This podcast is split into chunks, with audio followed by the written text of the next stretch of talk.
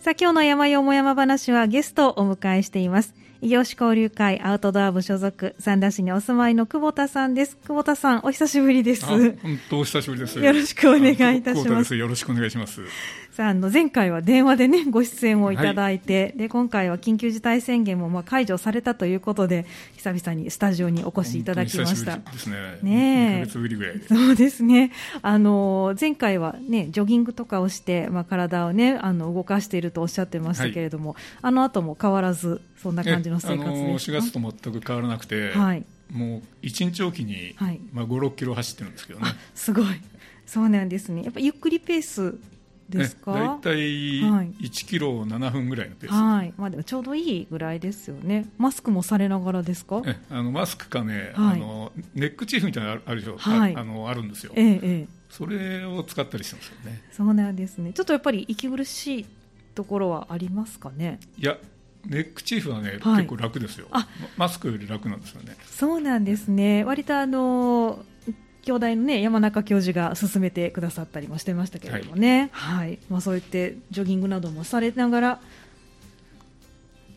はい、健康維持に努めてらっしゃったということで。で、まあ、山には、ね、しばらくずっと行ってらっしゃらないということで今回も、はい、思い出の山シリーズということになりまして、えー、九十連山を今日はご紹介いただくとい。うことで、はい、まあ、あの九十連山結構人気の山で。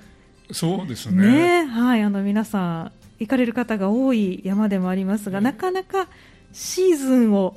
こうピンポイントで行くのも難しいあのそうですね、はい、あの有名な花の綺麗な時期っては限られてますんでね。うん、ねそうですよね、まあ、もちろんじゃあ久保田さんも今回は山のあ花の時期に。そうたまたまたまたま。見頃の時期に行けましてね、はい、そうなんですね、まあ、ちょっとじゃあこの九十連山ご存知の方も多いと思いますけど改めてどんな山か教えていただけますか？はい、えー、国立公園の阿蘇九十国立公園ですね、はい、その一部ではい、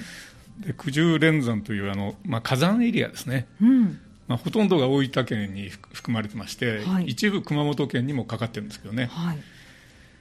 でで、まあ、連山ということで山がたくさんあるんですけども、ええ、その火山エリアのエリアの範囲がですね、すごく広くて南北で24キロです、ね、で東西で22キロというかなり広大なエリアがその火山エリアではい、でその中にですね、えー、1700メートル以上の山が10個あるんですよ、10座。あそうなんですね、はい、で1000メートル以上の山が40座ありまして、ね、はあ、高い山並みがずっと連なってるんですね。だから九十九十って言ってもあの、ええ、山がもうたくさんありましてね、はい、でその中であの手法って、まあ、あのメインの山って言われてるのが、九十山、はい、これはあの九十連山は、えーと、ここの絵そうですね、90というふうに。9つ重なるっていう字を書きますけども、はい、書きますがこの九十山というのはその山の名前は、はい、あの久しく住む方ですね、はい、久しく住む山って書いて、九十山、うん。まあ、これは昔からあのあのエリアであのいろんな字を使ってて、ええ、あの町名でもですね、はい、あのここの絵っていう町名もあるあるし、はい、でこの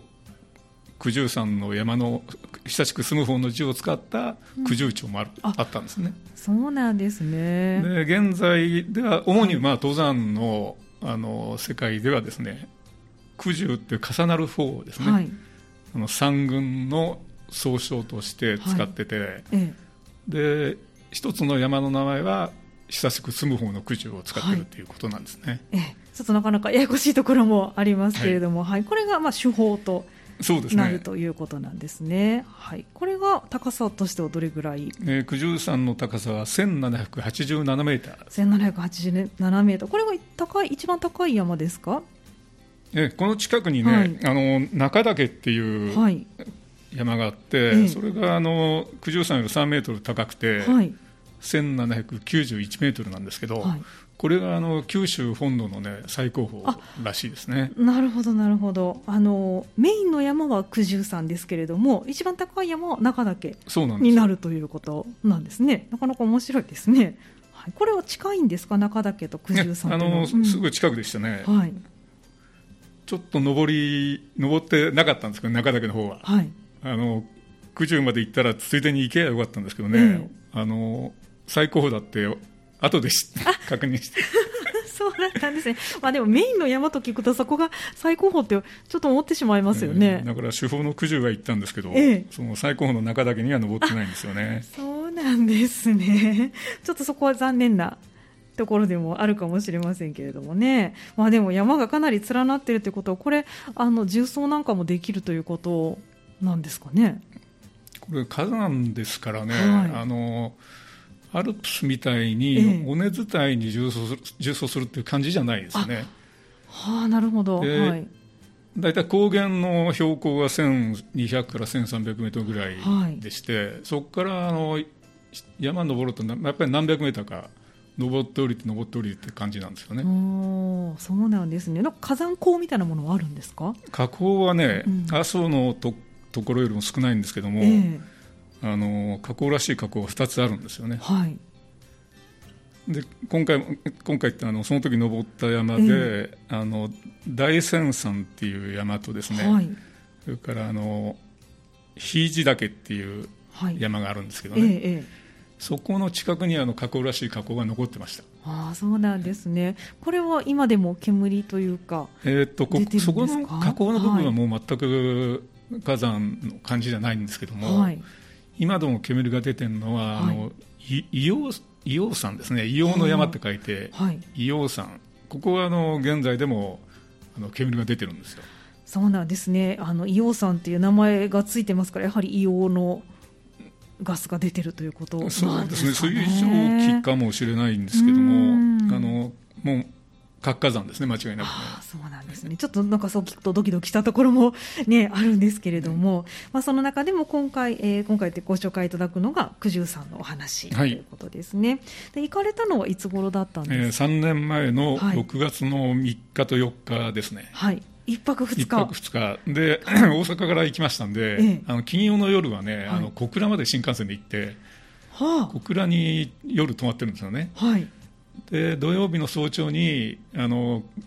レンタカー借りておいて、はい、で登山口まで移動したんですよ、はい、で土曜の夜はその九十山の高原の中の法華院温泉ですね、はい、そこに泊まって、ええ、だから山の中では1泊2日っていう感じですね。なるほどなるほど、まあ、じゃああの移動を含めたら2泊そうですね。関西からしたら2泊3日ぐらいがちょうどいいかもしれないですね。そうですね。あの割と船で行かれる方が多い印象があるんですが。そうですね、はい、船で行くとでも海からそんなに近いってわけじゃないんでまあ、別から行けないことはないですけどね、まあ、じゃあ新幹線で小倉まで行ってしまって、えー、泊まっての方が行きやすいかもしれないですね。はい、じゃあまああの山の中では1泊2日ということなのでどんなコースで行かれたのか教えていただけますか、はい、えー、1日目がですね、はい。えー、長者原という登山口まで車で行ったんですね。長者原、はい、なんかちょっと沖縄みたいな感じですね。バルとつくとね。そうですね、はい、長いっていう字と、はい、であの物です。ね物っていうのはあの人のものの方ですね。はい。わらしべ長者の長者ですかね。で、ね、原っぱの原。はい。それ長者原。バルと読むんですね。で、この辺りあの山内ハイウェイっていうあの道路が立派な道路ができてますんで、はい、あの車で行けるんですね、登山口まで。そうなんですね。ここまでのドライブも楽しかったんじゃないですか。そ、ね、したらね、高原までのドライブということでね。いいドライブコースですね。ね、そうですよね。はい。でそこの登山口も標高がもう1030メートル。結構高いですね、えー、はい、でそこからすぐあの湿原に入りましてね、はい、あの蓼原っていう高層湿原なんですけど、はい。えー、多分お聞きになったことあると思うんですけどララムサール条約っていうあ、はいはい、ありますね、はい、条約に登録をしている湿原なんですね。へえそうなんですね。蓼原。はい。カタカナで蓼ですね、はいうん、で原っぱの原、はい、でその高層湿原の木道を通って、はい、でさらに広いあの湿原ですね、棒ヶ鶴という、うん、ここがもう本当に広い草原だ。から湿原って言ってもあの尾瀬みたいに水分がそんなに多くなくて、はい、あそうなんですね。棒ヶ鶴はあのキャンプ場があるぐらいですね。え？湿原にキャンプ場がある、えだから湿原って言ってもかなり水分値が場所によって違うみたいですね、で棒がそれはあの木道もそんなに少なくて、はい、あのテントもねあの1500ぐらい張れるんです。すごい。そんなに大きな場所なんですね。昔はあの、はい、馬とか牛を放牧してたらしいんですね。なるほどなるほど。じゃあもうなんか本当湿原というより草原っていう感じがしますよね。大草原っていう感じですね。草もかなり生えてるんですか？えあの、うん、草はね短い草であの毎年野焼きやってるそうなんですねなるほど。野焼きやってる効果で、はい、その綺麗な草原状態が保たれてるんですね、うん。うん、そうなんですね。じゃあ湿原草原を越えて山にどんどん向かっていくと、ね、そこから初日に登った山が2つありまして、はいええ、あみまあ、正確に言って3つか、はい。大仙山っていう山ですね。大仙山。これはあの字はね、はい、大きな船の山、はい、なるほどだから大船山じゃなくて、大船山ではない、えー、あごめんなさい、はい、だだじゃなくて濁らないですね、大仙山。大仙山。はい、えー、これが標高1786メーターですね、はい。結構でも登ってきますね、もうここまでね。あの、棒ヶ鶴のあたりが1300メーターぐらいですからね、はい、あの400メーターちょっと登るんですけど、ね、登ってきますね。でまたほとんど下へ降りて、はい、あの北大仙山っていう山と、はい、それから日地岳、はい、この日地岳の字はね、ええ、平らに収めるって書いて、はい、平時って読まないですよね。日地岳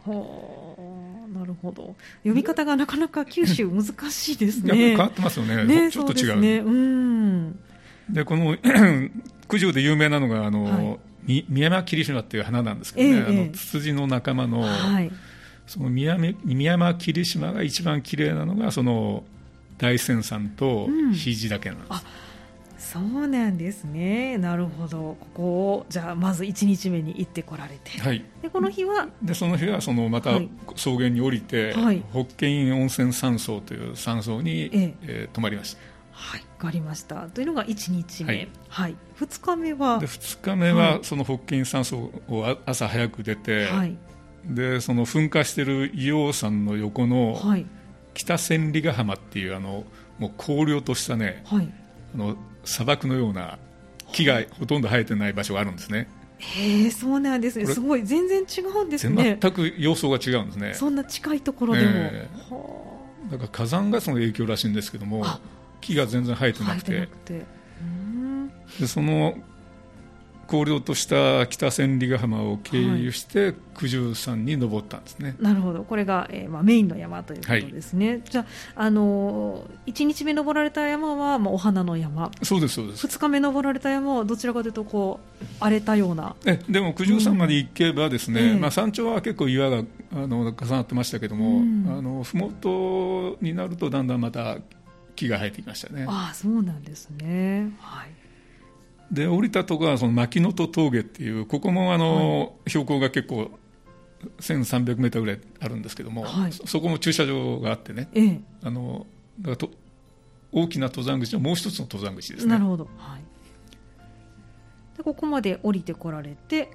ということ車で行ってらっしゃいましたけどどのように帰りは移動されたんですか、あの長者原の大駐車場に止めておいて、えー、で下山地の牧野戸からですね、はい、あのピストンでバスがあるんですよ。あなるほどなるほど。安心しました。車でね行かれて、違うところシーズン中はね、はい、もうあの結構頻度多くバスが出て出てるんでね。あそうなんですね。じゃあそれに乗って駐車場まで？駐車場戻って戻って、はい、で北側のちょっとした温泉に受けの口温泉っていう。受けの口温泉。これまた珍しい名前があり行くまで全然名前を知らなかったんですけど、はい、そこの露天風呂に入ってはい、また小倉までレンタカー返しに行って戻ったという、はい、そういうスケジュールですね。なるほどそうなんですね。あのちなみに小倉からこの奥十連山のこの長者部の駐車場までってドライブどれぐらいされたんですか、えー、とね、確か2時間ぐらいでしたですね。意外に近いんですね、えー、なんかもっと距離があるかなというふうに思ったんですけれども。4時頃に出たんですよ、えー、あの小倉を、はい、だからもう道もガラガラで。そうそう真っ暗な中出て、6時頃着いたんでね、うん、結構早いですね、えー、はい、でもそれだけ早く着かなきゃいけないということはかなりコースタイムも長い。そうですね。初日はね、うん、あの地図上のコースタイムは7時間ぐらいですね。結構ありますね、まあ、それに休憩とか足すとね、ね。もっとありますんで、ね、えー、えー、えー、じゃあやっぱり6時ぐらいに到着してちょうどいいぐらいということ結構広くて、はい、あのその花を見たりですね、ええ、あの非常にコースに変化があるんでね、え、楽しめますんで、ね、なるほど。じゃあちょっと7時間では済まない、ね、余裕にっていただいた方がいいですね。ねそうですね。2日目のあの九十三の方はどうなんですか？コースタイムとしては。2日目のコースタイムは地図上では4時間ですね、うん、4時間。こちらの方はじゃあちょっと短めなんです、ね、そうなんですよ、うん、ですからあの地元の方、